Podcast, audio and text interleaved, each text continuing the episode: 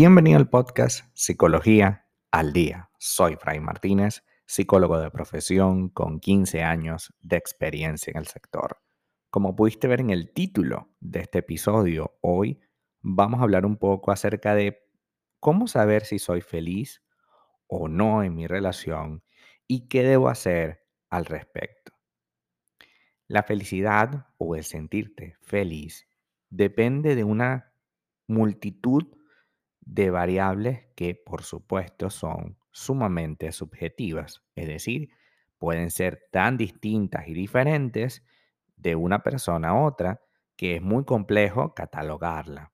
Sin embargo, hoy vamos a hacer el avance para decirte algunas cualidades que debes tener en cuenta a la hora de sentirte pleno, satisfecho, vamos a utilizar ese término, pleno y satisfecho en mi relación de pareja puesto que al buscar ese elemento pleno y satisfecho, podemos elaborar una felicidad un poco más em, actitudinal. A veces confundimos la felicidad con la alegría. Y entonces siempre cuando pasa el tiempo y el enamoramiento se va, porque el enamoramiento se va a ir, mm, concebimos que la relación se ha ido perdiendo en chispa, ¿no? En, nivel, en, en electricidad, pero resulta que la felicidad es una decisión, es una actitud que tenemos frente a, las cosas que nos pasan, la actitud de la calma, la actitud del entendimiento. Entonces vamos a ver algunos elementos a tener en cuenta, ¿no? Primero, la conexión física y emocional que hay entre nosotros. La conexión que debe haber en una pareja, tanto física como emocional, es muy importante para sentirnos realmente unidos y para poder crear un vínculo. Si sientes que alguno de estos elementos, la conexión física o emocional, está desapareciendo y ya no te sientes del todo cómoda, eh, es necesario que hables del tema cuanto antes puesto que la acumulación de pequeñas sensaciones incómodas puede terminar en la idea o en la creencia que ya no lo quieres.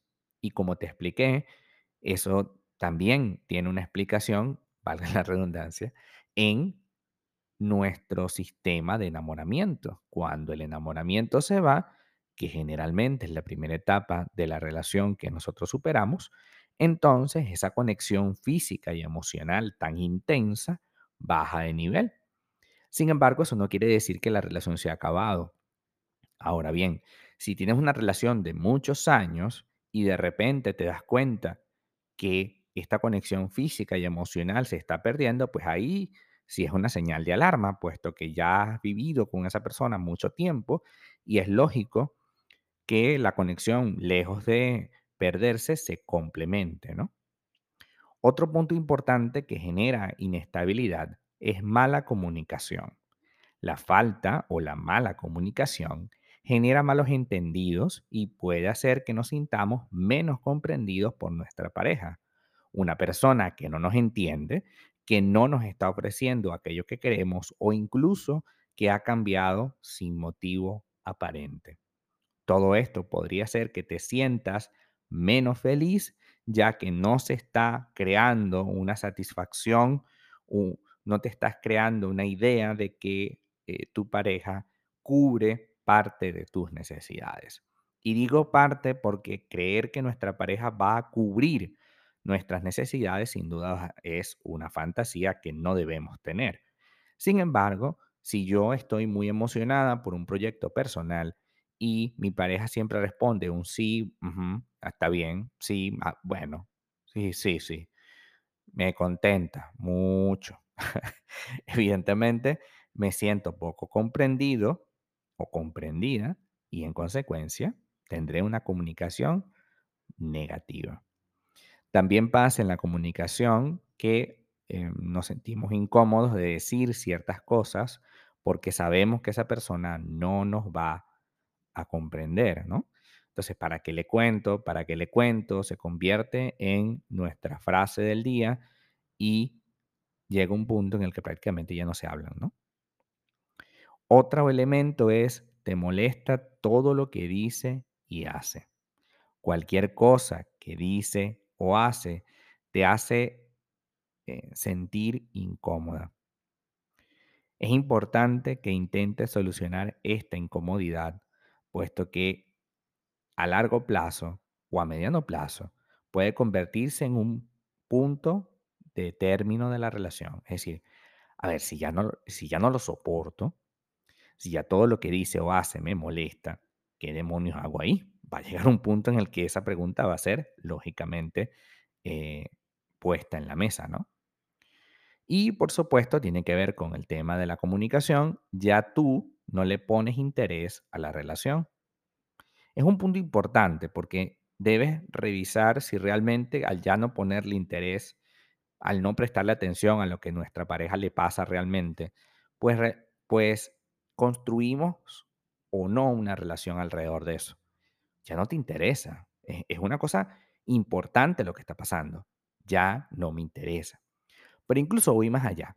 Todos estos elementos puede que tú digas, sí, sí los tengo, pero, pero otro punto importante que no hemos tocado y que debemos tocar es porque si a veces me siento con todas o más de las características que estamos hablando, no puedo terminar con esa persona, ¿no? O sea, me siento infeliz, pero no puedo terminar contigo. ¿Por qué pasa eso? Bueno, hay tres elementos. El primero, inestabilidad emocional.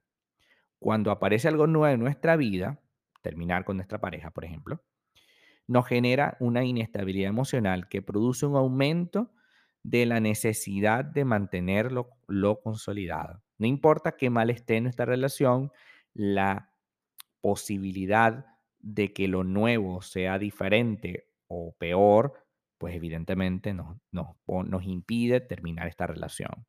Sí, aun, como si fuese una droga, ¿no? Prefiero quedarme aquí, que ya lo conozco, y que ya conozco cómo es esta dinámica tóxica, pero ya la conozco, a irme a la soltería a ver si consigo o no una nueva relación. Otro elemento es la estabilidad. La presencia repetida de algo, como la pareja, produce cambios en la transmisión de nuestros impulsos nerviosos. Es decir, la inestabilidad emocional eh, se estabiliza producto de la misma rutina en la que vives. Y esa estabilidad nos da la sensación de estabilidad también emocional y por consecuencia no tenemos miedo a em, mantenernos ahí, a pesar de que no somos felices. Porque es que hay, un gran, hay una gran diferencia. Una cosa es ser feliz en una relación y otra tener miedo a lo que pase si lo dejo. De esta manera, lo que puedo hacer realmente es plantearme los motivos por los que quiero dejar esta relación y hablarlos abiertamente con tu pareja. Debes asistir y trabajar en terapia, reflexionar, tomar una decisión activa. No puede ser que estemos tomando una decisión pasiva producto de lo que pueda pasar luego de que la relación termine. Si te tienes que enfrentar a la soltería por un tiempo, si no tienes que la posibilidad de tener una pareja por un tiempo porque vas a reflexionar, vas a pensar en ti, vas a poner todo 100% en ti, vas a enfocarte en eso, pues mira, hay que enfrentarse a esa situación porque no debemos enfrentarnos a ello. Es irónico creer que no podemos enfrentarnos a la soltería porque la soltería es el demonio. Pues resulta que no. La soltería es un espacio digno en el que estás contigo, en el que hay una revisión de nuestro proyecto de vida y en esa revisión de nuestro proyecto de vida podemos elegir si continuamos en solitario o elegimos una nueva pareja.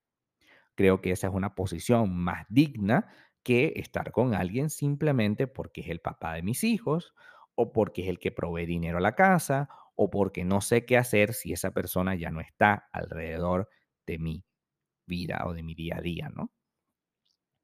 En ese caso, tenemos que eh, plantarnos firmemente y entender que cuando ya no hay satisfacción, pues evidentemente la relación está condenada al fracaso.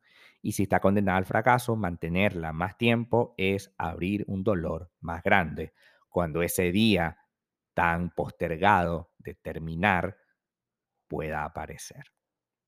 Hasta acá nuestro episodio del día de hoy. Muchísimas gracias por quedarte aquí hasta el final. Si deseas saber más sobre mi contenido, www.fraymartinez.com.